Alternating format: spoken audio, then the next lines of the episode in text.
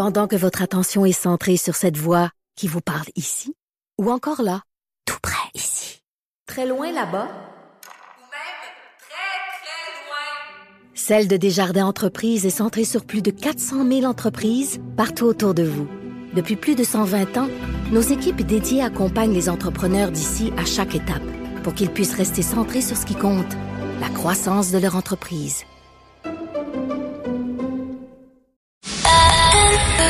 C'est 23.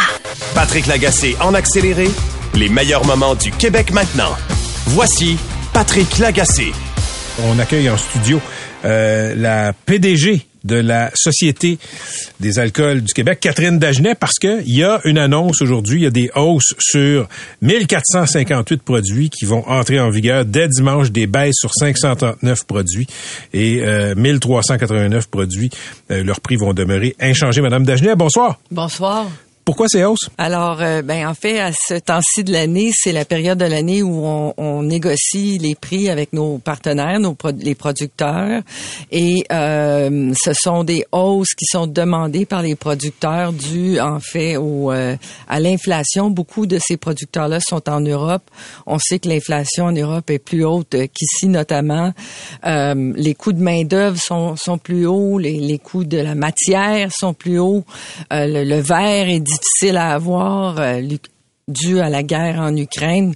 Bref, c'est une négociation qui a été, euh, je dirais, euh, serrée avec eux, entre le, mon, mon, équipe, l'équipe de la gestion de l'offre et eux, pour trouver un équilibre entre leurs demandes légitimes, mais les attentes de la clientèle d'avoir un prix juste pour les produits qu'ils achètent. Ça fait combien de hausses depuis un an? En fait, c'est depuis la dernière année, c'est la c'est la troisième hausse, si j'inclus l'été dernier, en fait.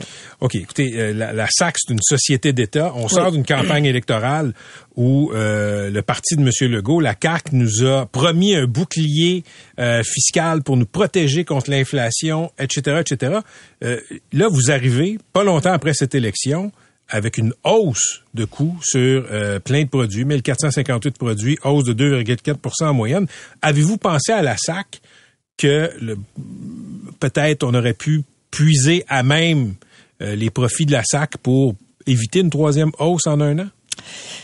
Très bonne question. En fait, le, mon Mais devoir. avez-vous pensé? Ben mon devoir comme euh, PDG, c'est de sécuriser les revenus de l'État. Donc j'ai un à la fin de l'année, l'actionnaire a des attentes par rapport au, à Mais ce qui est livré. Est-ce que c'est un scénario que vous avez envisagé de dire regardez Non. ce, ce, ce 2.4 là, on va l'absorber à même nos profits? Ce scénario-là n'a pas été envisagé parce que ça, ça, aurait eu des répercussions sur le, le dividende qu'on remet à l'actionnaire. Combien vous C'était pas une, une possibilité. C'est quoi le dividende? C'est 1,4 milliard. C'est 40 millions par semaine qu'on redonne au gouvernement du Québec qui réinvestit en santé, en éducation, euh, euh, en fonction des missions là, que le gouvernement a. Donc qu'importe ce qui arrive, la SAC va donner le même niveau de dividende à son actionnaire.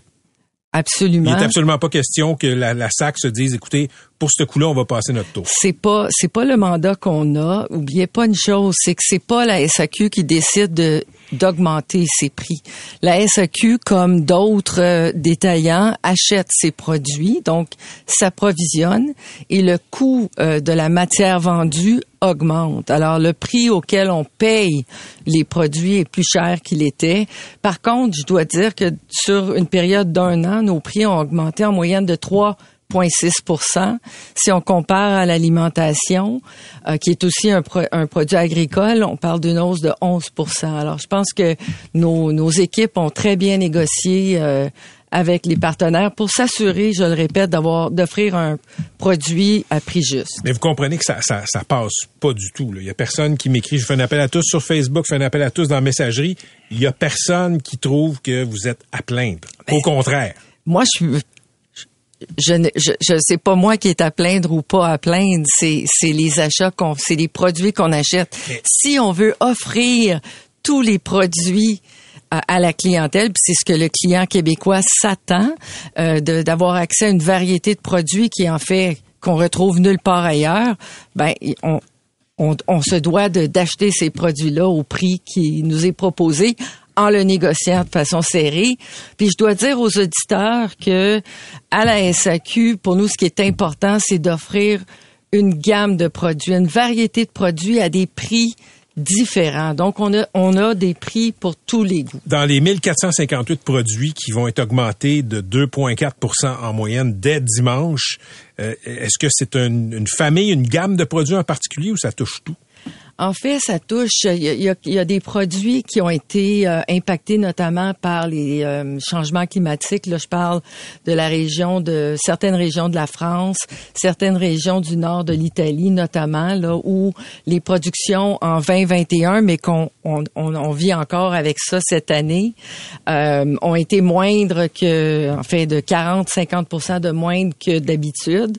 Alors, il y a une question aussi de rareté.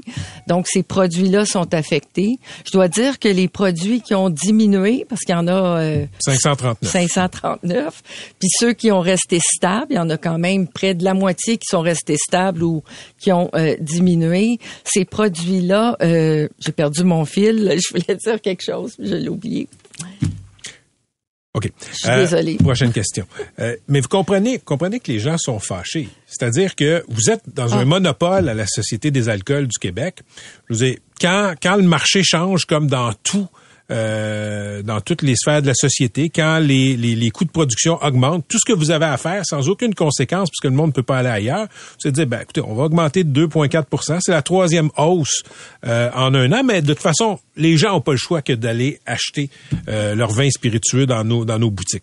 Je veux dire, c'est formidable cette position-là. Là. Non, en fait, je dois dire que le, ce que je voulais dire avant, je veux- j'aimerais le dire là, parce que c'est la baisse de l'euro. La baisse de l'euro, l'euro fait en sorte qu'on est, on a été capable de d'acheter les produits un petit peu moins chers dans les dans le cas là, des produits qui demeurent stables ou ou euh, à moins 1,3. Ceci étant dit, les vins vendus en épicerie aussi augmentent pour les mêmes raisons, parce que l'approvisionnement Mais- est plus cher. je reviens à la question que je vous posais. C'est fantastique d'être dans, dans, dans la position de la Société des alcools du Québec. Je veux dire, tout le monde voit ses coûts de production euh, euh, augmenter. Tout le monde doit se casser le bessic pour en refiler le moins possible aux consommateurs. Vous, les gens n'ont pas le choix que d'aller chez vous. En fait, la SAQ euh, on- a des, des coûts aussi. Hein. On opère euh, 400 Comprends. succursales, on a des coûts. Mais je peux pas aller ailleurs, à moins d'aller en Ontario. Mais ça ça change rien, ça n'a aucun rapport. Toutes, toutes les provinces du Canada, les, toute euh, l'Amérique du Nord, Ce que je veux dire, c'est que vous achat êtes, de vins vous êtes seul dans le marché.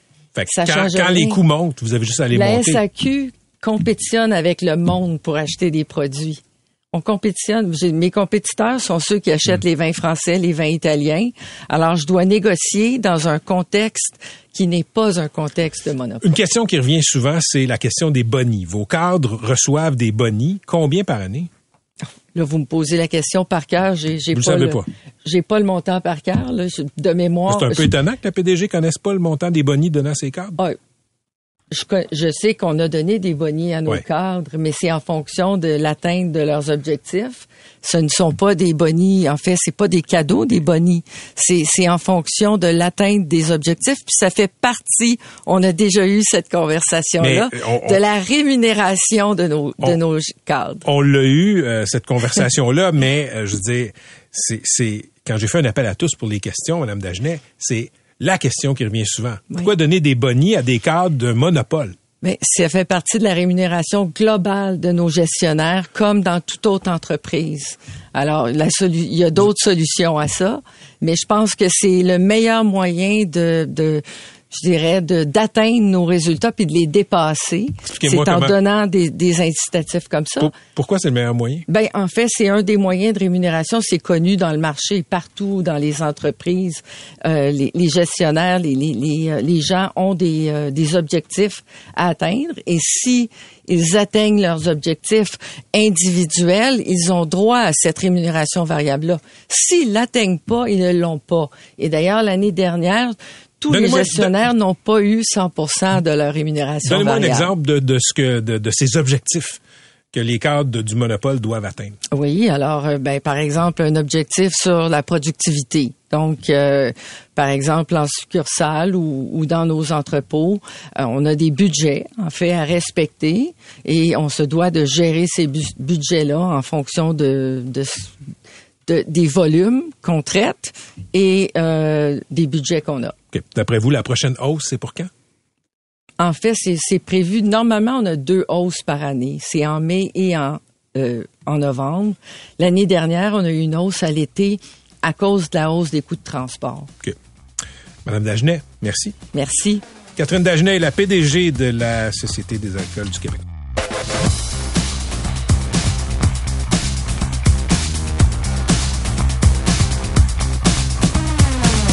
Vous voulez plus de balado C23? Rendez-vous dans la section balado du 985fm.ca ou dans l'application Cogeco Média. Tous nos balados sont aussi disponibles sur Apple et Spotify. Pendant que votre attention est centrée sur vos urgences du matin, vos réunions d'affaires du midi, votre retour à la maison ou votre emploi du soir, celle de Desjardins Entreprises est centrée sur plus de 400 000 entreprises à toute heure du jour. Grâce à notre connaissance des secteurs d'activité et à notre accompagnement spécialisé, nous aidons les entrepreneurs à relever chaque défi pour qu'ils puissent rester centrés sur ce qui compte, le développement de leur entreprise. Patrick Lagacé en accéléré, les meilleurs moments du Québec maintenant. Voici Patrick Lagacé. On le sait, il y a une cellule de crise qui a été mise en place par euh, le ministre Christian Dubé pour régler toute la crise des urgences. Il y a des euh, salles d'urgence au Québec qui sont à capacité de 200% Euh, Il y a des questions qui se posent sur la sécurité des patients qui sont là et qui attendent des soins. Aujourd'hui, le ministre a annoncé un début de plan. Il est avec nous. Monsieur Dubé, bonjour. Monsieur Gallissé, bonjour. Donc, euh, euh, écoutez, un plan en trois points. D'abord, euh, vous l'avez annoncé, là, le plan en trois parties. On, on appelle, on développe le réflexe d'appeler le 811 pour voir s'il n'y a pas une autre porte d'entrée que euh, l'urgence, prise en charge par des professionnels, sortir les patients de l'hôpital rapidement, par exemple, par via l'achat de places dans des euh, RPA. Parfait. Ça, c'est-tu la solution pour désengorger les urgences ou c'est un début de solution? C'est une des solutions. C'est une des solutions parce que ce qu'on a demandé aux professionnels là, qui sont sur la cellule de crise, c'est de s'entendre sur les priorités? Parce qu'on va peut-être arriver sur quelques semaines, quelques mois, avec une dizaine de recommandations. Je dis, je dis ça là, comme chiffre. Là. Non, c'est le début. C'est le début. Parce que ce qui est important, c'est pas uniquement la solution, mais d'être capable de l'implanter.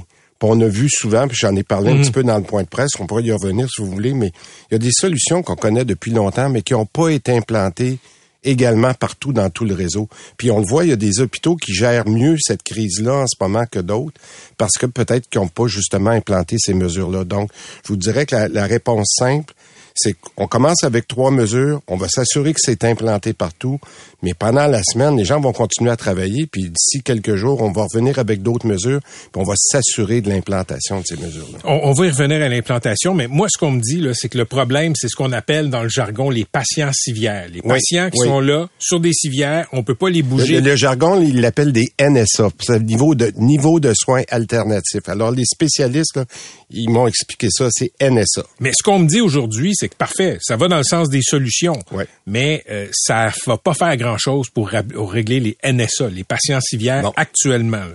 Alors, les patients qui... pre- prenons le- le- le- la fluidité. Là. Je suis dans l'urgence, je rentre à Anna la berge la semaine passée, puis là, là au lieu d'avoir 20, 18 personnes sur des civières, j'en avais 26. Ces 26 personnes-là ont été évaluées. Ils sont prêts à être opérés ou travailler sur une chambre à l'étage. Ils peuvent pas monter parce qu'il n'y a pas de place. Il n'y a pas de place parce qu'il n'y a, il y a pas de personnel, puis on a dû fermer des lits C'est le même problème depuis 30 ans. depuis 30 ans. Le problème, c'est qu'il manque plus de personnes que d'habitude. Puis dans des situations comme on vit en ce moment où les cas sont plus graves, reliés à la COVID, il y a des virus respiratoires, on rentre pas dans, mais il y a plus de volume puis il y a moins de monde pour les servir. Donc, le problème de manque de lits est encore plus criant. Alors, pour être capable de régler les urgences, il faut que je sorte les personnes qui sont à l'étage. Vous avez parlé tantôt d'achat de lits. L'achat de lits, c'est une façon d'enlever des gens qui sont guéris sur les étages pour que les autres puissent monter. Ça va? Mais on a dit aussi qu'on allait mettre plus d'emphase sur les soins à domicile. C'est-à-dire qu'une personne, aussitôt qu'elle a été guérie ou qu'elle a été soignée, elle peut aller chez, retourner chez elle, par exemple, si elle est en attente d'un poste, d'une place dans un CHSLD, en autant que ça soit sécuritaire. Donc, cette mesure-là, elle est disponible depuis 2017. On a le droit de faire ça. Et mais par contre, elle n'était pas appliquée partout. Alors, on revient encore à une question d'implantation. On peut libérer des lits, pour avoir plus de fluidité à l'urgence, mais il faut que tout le monde travaille dans les mêmes mesures. Vous avez répété le mot implantation souvent dans la conférence de presse, Monsieur Dubé. Là, vous avez dit euh, les solutions sont connues, mais ça n'a jamais été implanté ou bien implanté ou implanté partout. Là, il y a une cellule de crise qui a été créée il y a six jours. J'entends des bonnes choses sur cette cellule-là, mais écoutez, c'est un désaveu de vos PDG de CIS et de CIUS. Je veux dire, c'est deux autres que la solution devrait venir. C'est eux qui ont été interpellés au mois de juin dernier par le regroupement des chefs d'urgence. Il n'y a rien qui a changé, ça a empiré. Je pense qu'on, moi en tout cas, je vais vous dire, euh, je pense que c'est pas tous les PDG qu'on doit mettre dans le, dans le même euh, dans le même bol.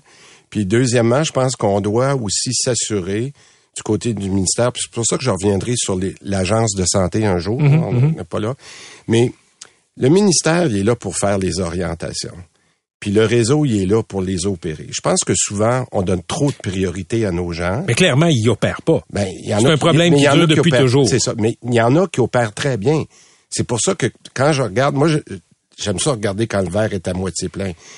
J'ai des PDG qui font une maudite bonne job, qui font une très, très bonne job. Puis c'est pour ça, quand je regarde le problème des urgences, je vais souvent euh, voir Madame Barbier à Sainte-Justine ou je vais voir euh, euh, au Jewish pour dire, vous autres, comment vous vous débrouillez là-dedans? Puis leur approche, je dois l'implanter un peu partout. Donc, effectivement, il y a des PDG qui font une bonne job, mais il y a des PDG peut-être qui n'ont pas toujours eu la bonne priorité à la bonne place.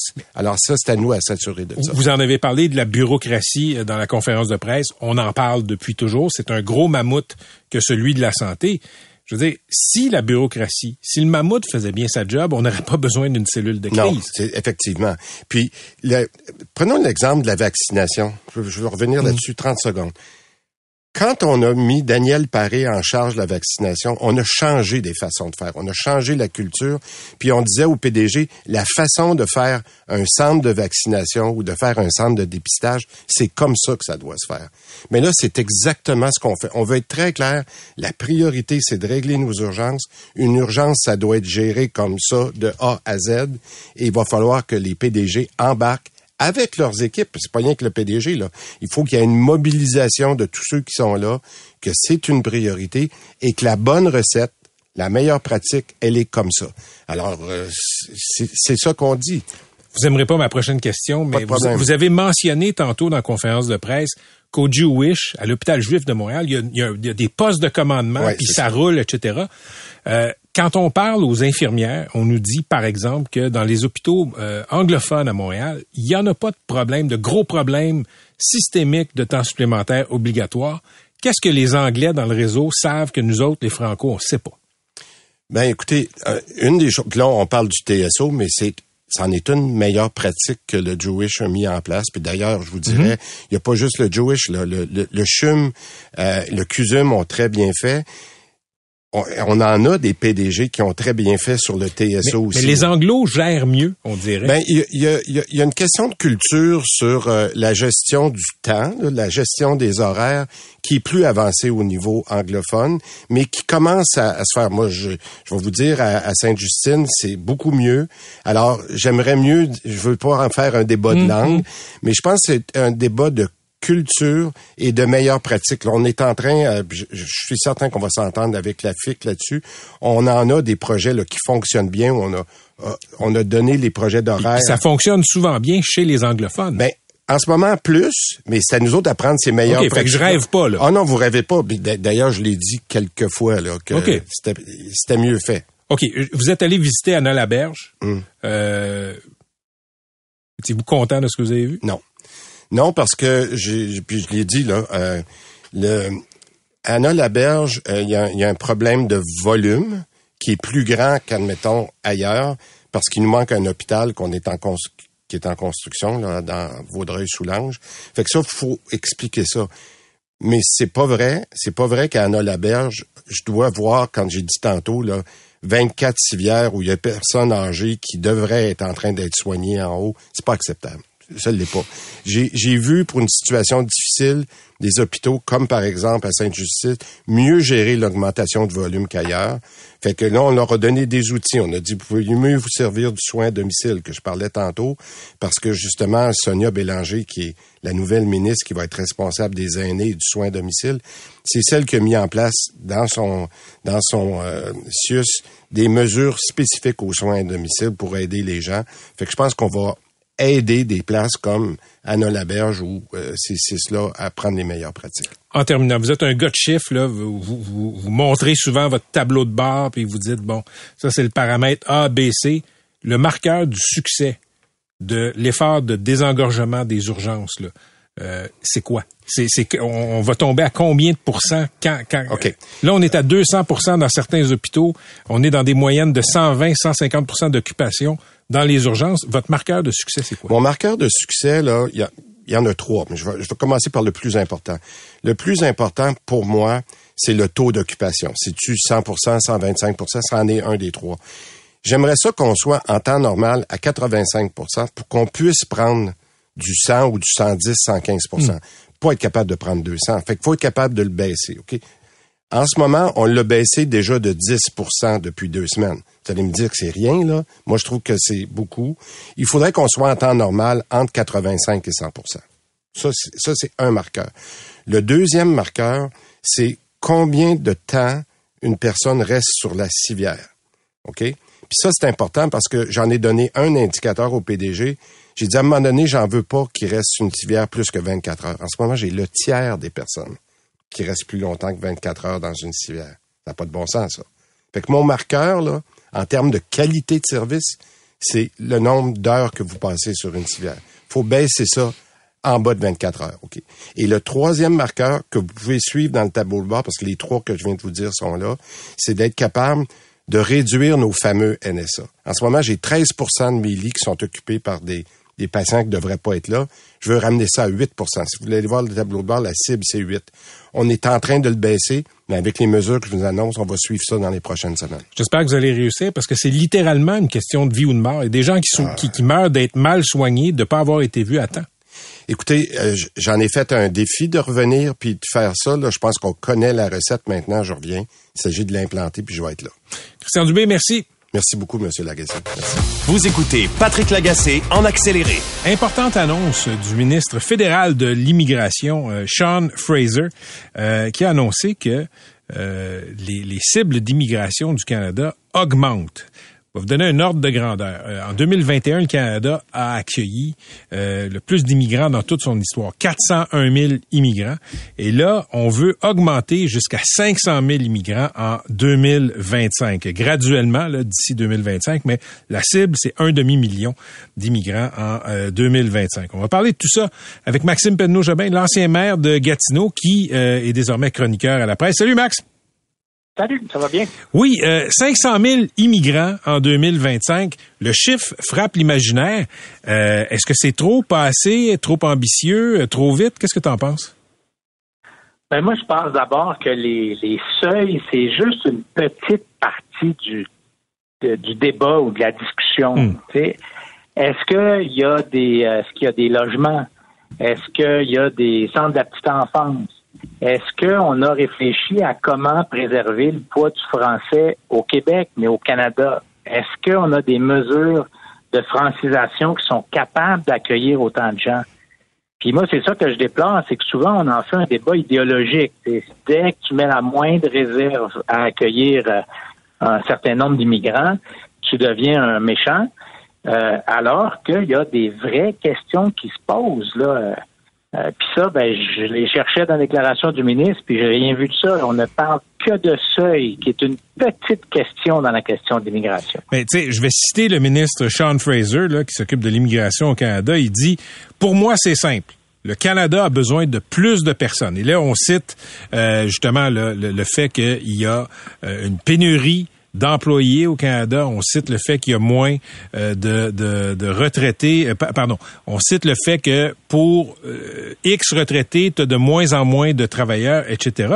Mais tu soulèves une question intéressante, Max, parce que le fédéral décrète ça. Puis, euh, je t'avoue, moi, je- ma tête est pas faite là-dessus, mais 500 000 immigrants. Parfait. Même à 400 000, c'est-tu passé? Je sais pas. Ce que je sais, c'est que les services sont dans les provinces. Ottawa peut bien décréter qu'on va avoir un nombre X d'immigrants. Tu l'as dit, les logements, les CPE. Euh, J'ajouterais les écoles, les hôpitaux, les soins à domicile. Je comprends qu'on a besoin de gens pour travailler là-dedans. Mais euh, tu as besoin de gens aussi pour accueillir, tu as besoin de place pour accueillir les nouveaux euh, arrivants. Euh, je pense qu'Ottawa est loin de cette réalité-là, non? Sont loin de la réalité, puis je suis pas sûr qu'ils se posent la question parce que même les économistes s'entendent pas sur l'impact de l'immigration sur la pénurie de main-d'œuvre. Parce que la personne qui arrive, arrive avec des besoins, là, arrive avec des enfants qu'on envoie au CPE, arrive avec un besoin de logement, arrive avec un besoin de soins de santé. Fait qu'ils ont beau aller travailler dans le réseau de la santé, ils contribuent aussi à augmenter la pression sur le réseau de la santé. Tu sais, c'est pas euh, quelqu'un qui propose des, des, réponses simples à un enjeu compliqué que ce, comme celui-là, il faut s'en méfier. Puis j'ajouterai un autre élément. Par exemple, au Québec, l'immense majorité des nouveaux arrivants s'installent à Montréal il y a une certaine division qui se fait de toutes sortes de façons entre Montréal et le reste du Québec. On, ne serait pas, on devrait pas s'intéresser à trouver une solution pour que l'immigration s'installe un peu partout dans la région avant de multiplier ça comme ça. Puis les dernières années, c'était plutôt un échec. Là. À part euh, Gatineau puis Québec, disons, là, les, les gens restent essentiellement à Montréal. C'est des questions importantes, ça, pour le pour le Québec de demain. Puis le fédéral, ça n'a pas l'air de te préoccuper, de, de s'en préoccuper tant que ça. C'est par exemple sur le français au, Canada anglais. Euh, puis au Canada, en fait, je dirais très anglais, là, parce qu'ils sont rendus à 1,8% de gens qui ont la langue française prédominante à la maison. Ben, ça fait depuis qu'ils ont des objectifs de recrutement de francophones depuis 2003 pour l'immigration hors Québec, ils les ont jamais atteints. Là, on va passer à 500 000 toujours sans atteindre les objectifs de recrutement de francophones hors Québec. Qu'est-ce que ça veut dire pour le français au Canada anglais? Qu'est-ce que ça veut dire pour le, pour le bilinguisme du Canada éventuellement? C'est toutes des questions qui ne semblent pas se poser parce qu'il y a une espèce d'idéologie où l'immigration règle les problèmes, règle tous les problèmes. Puis pour moi, c'est une façon euh, assez superficielle d'aborder une question complexe. Maxime, tu as écrit pendant la campagne électorale sur l'immigration, tu as critiqué euh, l'équipe de François Legault et François Legault lui-même pour des commentaires, disons, euh, euh, déplacés là, sur, l'immigration qu'on qu'on diabolisait de façon indirecte ou même directe. pour toi, tu, tu l'as déjà dit, il faut parler d'immigration. C'est quoi la ligne à pas franchir pour devenir alarmiste? Ben, c'est-à-dire que ben, ils ont été franchis dans la dernière campagne, par exemple par, l'ancien ministre, ben, le ministre Boulet. Euh, c'est quand on cite des individus en disant qu'ils sont responsables de, problèmes euh, directement. C'est des choix de société qu'on doit faire. Par exemple, sur le français, on doit faire des choix comme collectivité pour préserver le français, notamment parce qu'en immigration, ça a un impact sur la capacité ou non d'avoir une langue commune qui est le français. Ben, moi, je n'attaque pas les immigrants. Ce que je dis, c'est que j'aime le Québec, puis j'aime le fait qu'on ait une nation française en Amérique du Nord, puis je veux que ça continue. Ben, comment on fait ça? Euh, puis il y a plein d'immigrants qui sont qui font partie de la solution, puis pas du problème du tout, là. Euh, mais quand on augmente les volumes, quel impact ça a sur notre capacité de franciser? Il y a assez de cours qui se donnent. Moi, quand je te mets, il y a des immigrants qui étaient venus me voir en disant la seule endroit où j'ai trouvé des cours de français gratuits, c'était à la bibliothèque d'Ottawa. Il y a un autre qui me dit, moi, c'est au cégep anglais à Gatineau. Hmm. Ben, je veux dire, à un moment donné, on peut-tu régler ça avant de, de, mettre des immigrants dans une situation où on leur dit, d'une part, tu dois parler français, mais de l'autre, on n'est pas capable de t'offrir le service pour que tu l'apprennes. Fait que la ligne à pas franchir, c'est, c'est ça, c'est d'être dans l'idéologie plutôt que dans le concret. Est-ce qu'on est capable de bien accueillir les gens, puis qui, qui s'intègrent à la société québécoise, puis qui l'enrichissent, puis qui la transforment aussi? Euh, puis ça, je trouve qu'on est toujours, on est beaucoup dans l'émotion plutôt que dans, dans, dans, une, dans une démarche d'immigration. À quelle étape ils ont besoin d'aide pour arriver à quel objectif comme société? Merci Maxime, toujours intéressant. Merci beaucoup. À la prochaine. Maxime Penneau-Jabin, chroniqueur à la presse. On discutait d'immigration, des nouvelles cibles qui ont été annoncées par le gouvernement fédéral. Ça monte en escalier, là, pour vous donner un ordre de grandeur. L'année où le Canada a accueilli le plus d'immigrants, 401 000 dans une année, c'est en 2021. En 2025, ben, le fédéral veut en accueillir un demi-million. Puis, je l'ai souvent dit, entre Ottawa puis le plancher des vaches, là où se donnent les services, c'est-à-dire dans les villes et dans les provinces, il y a 33 000 pieds. Il y a la distance entre le sol puis un avion de ligne. Souvent, tu as l'impression qu'Ottawa comprend pas les réalités sur le terrain. Et là, Maxime le disait, logement, CPE, on peut ajouter les écoles, les soins de santé. Euh, à Montréal, il y a une pénurie de logements abordables. Si vous, payez, vous pouvez payer 3000 pièces par mois, vous allez trouver à vous loger, il n'y a pas de problème. Si vous voulez un logement abordable pour votre famille, il y en a peu, il n'y en a pas beaucoup. Là, si on en accueille encore plus des gens de l'étranger, c'est quoi l'impact? Les provinces, les villes le savent. Ottawa, euh, on dirait qu'on ne le sait pas tant que ça.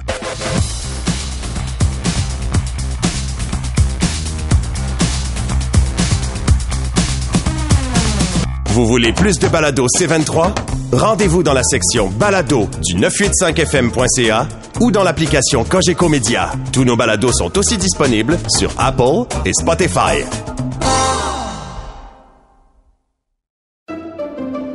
Pendant que votre attention est centrée sur cette voix qui vous parle ici, ou encore là, tout près ici, très loin là-bas, Ou même très, très loin. Celle de Desjardins Entreprises est centrée sur plus de 400 000 entreprises partout autour de vous. Depuis plus de 120 ans, nos équipes dédiées accompagnent les entrepreneurs d'ici à chaque étape pour qu'ils puissent rester centrés sur ce qui compte, la croissance de leur entreprise. Patrick Lagacé en accéléré, les meilleurs moments du Québec maintenant. Voici Patrick Lagacé. Le réseau Environnement a organisé la neuvième édition d'un concours qui vise à déterminer quelle municipalité au Québec a la meilleure qualité d'eau euh, qui sort du robinet et les euh, résultats sont maintenant euh, connus. On accueille Mathieu Lanneville qui est PDG du réseau Environnement. Monsieur Lanneville, bonjour. Bonjour. Quelle est cette ville qui a la meilleure eau au Québec? Alors, la ville qui remporte le concours de la meilleure eau cette année est la ville de Windsor, autant pour le prix du jury euh, que le prix euh, du concours aussi de- du public avec 400 spécialistes qui est à notre symposium aujourd'hui. OK, donc euh, il y avait combien de villes qui étaient en lice? Euh, alors, toutes les municipalités qui font partie des programmes d'excellence de réseau environnement, on avait 51 stations d'eau potable, 32 municipalités peuvent participer à ce concours-là. Et euh, la ville de Windsor a vraiment là, rempli la mise cette année avec les deux prix du public et celui du jury. OK, puis pour, pour ce- le jury, c'est c'est des spécialistes en eau, j'imagine? Oui, tout à fait. Alors, on a des, des, des représentants des, des, gou- des gouvernements, des, entreprises, euh, des municipalités, mais aussi évidemment un œnologue, euh, un scientifique de goût en quelque sorte, qui travaille normalement avec le vin, qui est venu justement là, un peu comme qu'on déguste un bon vin, mais on peut déguster aussi une bonne eau. OK, et puis euh, pour, pour ce qui est du public, vous avez combien de personnes dans le, dans le jury du public? Euh, au public, on était avec 400 spécialistes euh, à notre euh, symposium là, hier et aujourd'hui à Trois-Rivières. OK, donc comment ça fonctionnait? Les municipalités euh, traînaient au symposium des échantillons de leur eau, puis là, on faisait goûter. C'est bien ça pour le prix du public, puis on avait évidemment notre prix du jury. Il faut savoir que euh, quand même, ce concours-là, on le fait pour valoriser notre eau municipale parce que c'est une richesse collective à valoriser davantage. On parle souvent d'eau embouteillée, mais notre eau municipale est très bonne, puis c'est un peu pour ça aussi qu'on fait ce concours-là. C'est reconnaître le travail de nos municipalités, les encourager à se dépasser. Au bout de la ligne, c'est nos citoyens et citoyennes qui profitent de cette excellente eau, mais aussi nos hôpitaux, nos industries, nos écoles. Bref, ça nous rappelle comment notre eau est centrale dans notre vie puis comment il faut la valoriser. Et euh, Mathieu, Mathieu Lanneville, en tant que PDG de Réseau Environnement, quand vous voyez quelqu'un qui a une bouteille d'eau euh, achetée chez Couchetard, comment vous réagissez? Ben, il faut savoir que des fois, on a des. Ben, sur le point de vue environnemental, évidemment, on, on voit que l'empreinte est beaucoup plus grande, évidemment, sur une sur une bouteille d'eau. Mais aussi, faut savoir aussi que notre eau municipale est soumise à des obligations très strictes là, en termes d'analyse et de fréquence. Euh, alors, on peut en être fier là, de, de, de, cette eau-là qu'on boit. Et euh, évidemment, euh, elle est accessible. C'est un service public essentiel. Alors, c'est sûr qu'on on valorise beaucoup no- notre eau municipale. Bon, très intéressant. Merci, Monsieur Lanneville, d'avoir été avec nous. Merci. À la prochaine. Mathieu Lanneville est PDG de Réseau Environnement. Je me tourne maintenant vers Jérémy Daudeville. Il est œnologue, membre du jury du concours pour la meilleure eau au Québec. Monsieur Daudeville, bonjour. Bonjour. Donc, est-ce que vous êtes d'accord avec euh, le choix euh, de l'eau de la ville de Windsor euh, pour le prix du jury et du public pour la meilleure eau au Québec? Ah bah écoutez, euh, cette année, euh, le prix du public rencontre le prix du jury, donc euh, je pense qu'il y a une certaine unanimité. Donc, vous, vous aviez voté pour l'eau de Windsor? Euh, bah, en fait, euh, euh, cette année, la grille pour le jury, on était composé de cinq euh, jurés. Euh, cette année, elle a été un petit peu euh, modifiée pour être essayer d'être un peu plus objectif, même si c'est relativement facile d'être objectif dans la dégustation de l'eau par rapport à la dégustation du vin, où il y a toujours une petite subjectivité par rapport au goût. Donc, euh, les années précédentes, on avait une fiche où on notait euh, en gros un peu de, de, de, de 1 à 10, celle qu'on euh, 1 étant la moins bien notée et 10 la, mi- la mieux notée. Cette année, j'ai essayé d'apporter un petit peu euh, une grille euh, que j'ai transposée du vin à l'eau, avec euh, notamment les trois critères visuel, olfactif, gustatif. Visuel, donc une eau par rapport à la limpidité, par rapport à la couleur. Le côté olfactif, est-ce qu'il y a euh, des odeurs, et notamment des odeurs négatives hein on, on essaie de dire qu'une eau, euh, normalement, elle devrait être la plus neutre possible. Et au niveau gustatif, euh, là aussi, au niveau des odeurs, et éventuellement si on sent une eau un peu plus acide ou un peu plus basique. Qu'est-ce qui a, qu'est-ce qui a distingué l'eau de la ville de Windsor? Qu'est-ce qui a fait que l'eau de la ville de Windsor en Estrie a gagné? Alors, je dois vous dire que, notamment cette année, mais en général aussi, euh, mais principalement cette année, tout ce qui était au niveau euh, visuel et olfactif, c'était du 100%. Aucune odeur et des eaux parfaitement limpides et euh, parfaitement, on va dire, incolores.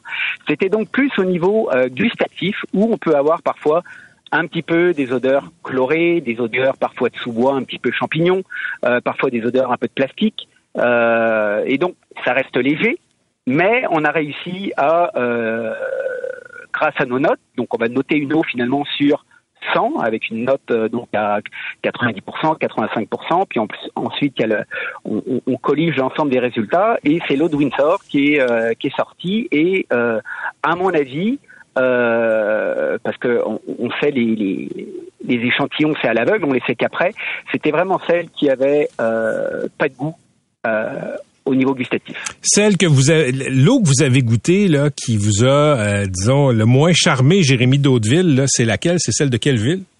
Ah ben j'ai pas j'ai pas toutes les euh, malheureusement comme c'est à l'aveugle j'ai pas tous les encore tous les résultats donc je pourrais pas vous le dire à l'antenne en direct. Euh, Mais est-ce que est-ce qu'il y a des eaux euh, municipales que vous auriez, disons, dont vous auriez pas bu un verre complet? Non non non non non non non non non elles sont toutes elles sont toutes très bonnes. Ah elles oui. sont toutes très bonnes mais c'est vrai que parfois il y a une petite note un peu plus chlorée euh, mais euh, par rapport à ce qu'on peut parfois boire euh, au robinet euh, dans des moments où euh, peut-être que ça a été traité un petit peu plus euh, récemment, on était vraiment dans des très bonnes eaux. Après, il faut savoir qu'en fait, c'est les eaux, hein, elles sont apportées directement de, de l'usine de traitement des eaux. Elles sont pas euh, bues directement chez nous. Donc, avec tout ce qu'on peut avoir, notamment à Montréal, avec euh, certaines canalisations un peu plus anciennes, euh, on peut avoir un biais de dégustation entre ce qui sort de l'usine et ce qui arrive chez nous. Merci d'avoir été avec nous ce soir. Merci beaucoup. Bonne À journée. bientôt. C'était. Jérémy Daudeville, œnologue, membre du jury du concours pour la meilleure eau du Québec du réseau Environnement. Et c'est l'eau de la ville de Windsor qui a remporté les honneurs cette année. Vous écoutez les meilleurs moments du Québec maintenant. On a beaucoup d'enjeux au Québec avec l'accès au système de santé pour beaucoup de gens. La seule porte d'accès, c'est euh, la salle d'urgence. Et là, ben, écoutez, euh, le ministre Dubé a présenté un plan cette semaine et une façon de ne pas engorger euh, les salles d'urgence, c'est que les gens aient des options, qui que, que la porte d'urgence, que, l'urgence ne soit pas la seule porte d'entrée pour se faire soigner dans le bout de Saint, à Saint-Jean-sur-Richelieu, il y a un, un- il y a quelque chose qui fonctionnait très très bien. Il s'agit d'une clinique, d'un GMF là, qui avait euh, une entente pour euh, accueillir des patients en, en- dans, dans ce qu'on appelle le sans rendez-vous. Ça fonctionnait bien et ben ça ne fonctionnera plus à partir du 31 mars prochain. On accueille Dr Joël Bertrand Beauvais, les présidente du centre Midi Soleil. Docteur Bertrand Beauvais, bonjour. Bonjour. Donc là, expliquez aux gens comment ça fonctionnait le sans rendez-vous. Comment ça fonctionne le sans rendez-vous chez vous?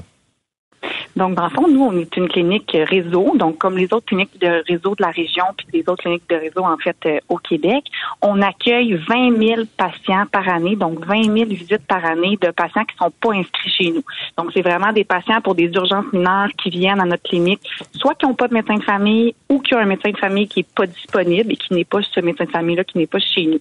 Donc, on recevait des patients qui venaient via Bonjour Santé, mais aussi beaucoup, beaucoup de P4, P5 de l'hôpital du Haut-Richelieu. P4, P5, là, pour situer les gens, ça, c'est c'est des cas, qui, des gens qui doivent être vus, mais c'est pas urgent, c'est ça? Exactement. Des gens qui se présentent à l'urgence de l'hôpital, qui ont une condition de santé qui doit être vue dans la journée ou le lendemain, mais qui n'est pas une urgence immédiate. À ce moment-là, l'infirmière au triage peut leur donner un rendez-vous chez nous dans les 24 à 48 heures pour être vue par un médecin à la clinique ici. Et combien de personnes par année comme ça vous pouvez voir là sur du sans rendez-vous? Fait en totalité, incluant les P4, P5 de l'urgence, puis tous les autres patients sans rendez-vous, c'était 20 000 visites par année, notre minimum à atteindre euh, en tant que clinique réseau. En plus de ça, on voyait bien sûr tous nos patients à nous inscrits à des médecins de famille ici, mais vraiment le nombre en sans rendez-vous de clinique réseau, c'était 20 000 visites par année. Donc ça, ça, ça permet, ça permet de délester quels hôpitaux dans votre région? Nous, c'est l'hôpital du Haut-Richelieu, donc c'est l'hôpital de Saint-Jean-sur-Richelieu qui est touché directement parce que notre territoire, c'est vraiment le territoire de Saint-Jean-sur-Richelieu, mais aussi les villes avoisinantes, Chambly, Berville, Maréville, tout ça. Il y a une autre clinique réseau qui est attachée à la clinique à l'hôpital Charlemagne à Longueuil. Donc, eux, ils desservent cette partie-là de la montée régissante. Nous, on est vraiment plus dans le secteur de Saint-Jean-sur-Richelieu. OK, mais tout ça, là, ces mesures-là, ces rendez-vous-là euh, que vous pouvez donner à la dernière minute pour éviter aux gens d'aller à l'urgence, docteur, là, ça, ça va prendre fin le 31 mars prochain. Pourquoi? Oui, malheureusement, ça va prendre fin pour plusieurs raisons. Je voudrais que la raison principale, c'est une raison financière. Nous, on avait, et avant, dans le passé, on avait une entente avec la Fondation Santé de l'hôpital euh, du Haut-Richelieu qui nous donnait des montants d'argent pour réussir à fonctionner, donc pour payer le loyer, le matériel, le personnel, réceptionniste, secrétaire, etc. Cette entente-là s'est terminée en 2021. Suite à ça, euh, on avait vraiment un gros manque à gagner. Donc, malheureusement, on a dû beaucoup, beaucoup augmenter les frais de bureau des qui travaillent chez nous. Ce qui, malheureusement, comme vous le comprenez, fait en sorte qu'on a plus de difficultés à recruter des nouveaux médecins parce que les frais de bureau sont rendus beaucoup plus élevés que la moyenne des cliniques de la région.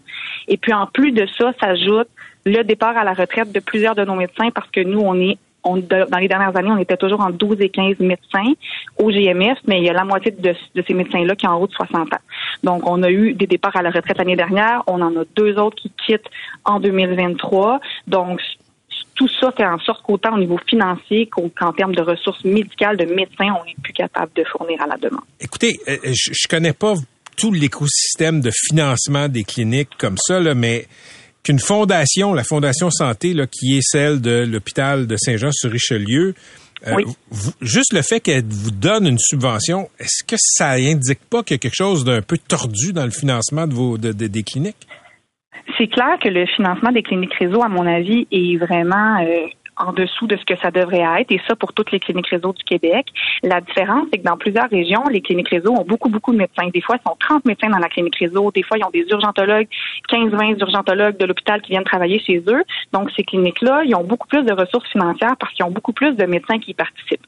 Nous, on a toujours réussi à fonctionner ici à Saint-Jean-sur-Richelieu, même si on n'était pas beaucoup de médecins à la clinique, parce que justement, on avait une aide externe de la Fondation pendant plusieurs années qui nous a aidés à pouvoir survivre. Ça a été extrêmement apprécié, puis c'était vraiment, je mm. pense, utile dans la région. Mais c'est clair que si on regarde juste le financement de base des cliniques réseau, le 87 000 par année qui nous est donné du gouvernement, c'est insuffisant. Ça paye à peine nos locaux physiques pour le, médecin et l'infirmière qui travaillent. Je veux dire, ça paye pas le matériel, ça paye pas les employés. Donc, ça revient, c'est sûr, très, très cher pour les médecins qui pratiquent dans ce, dans ce genre de clinique-là. Bonne chance avec ça. C'est un peu triste de voir que quelque chose qui fonctionnait puis qui allégeait un hôpital euh, va être, euh, on va tirer la plug là-dessus au mois de mars prochain. Exactement. Merci beaucoup, docteur Bertrand Bovet.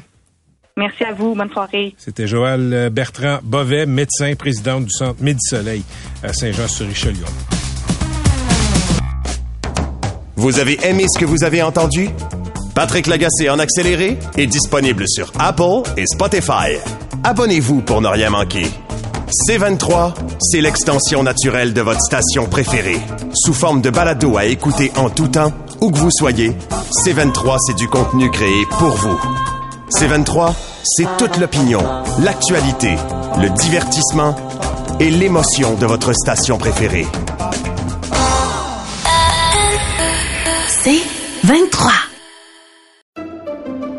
Pendant que votre attention est centrée sur vos urgences du matin, vos réunions d'affaires du midi, votre retour à la maison ou votre emploi du soir, celle de Desjardins Entreprises est centrée sur plus de 400 000 entreprises à toute heure du jour. Grâce à notre connaissance des secteurs d'activité et à notre accompagnement spécialisé, nous aidons les entrepreneurs à relever chaque défi pour qu'ils puissent rester centrés sur ce qui compte, le développement de leur entreprise.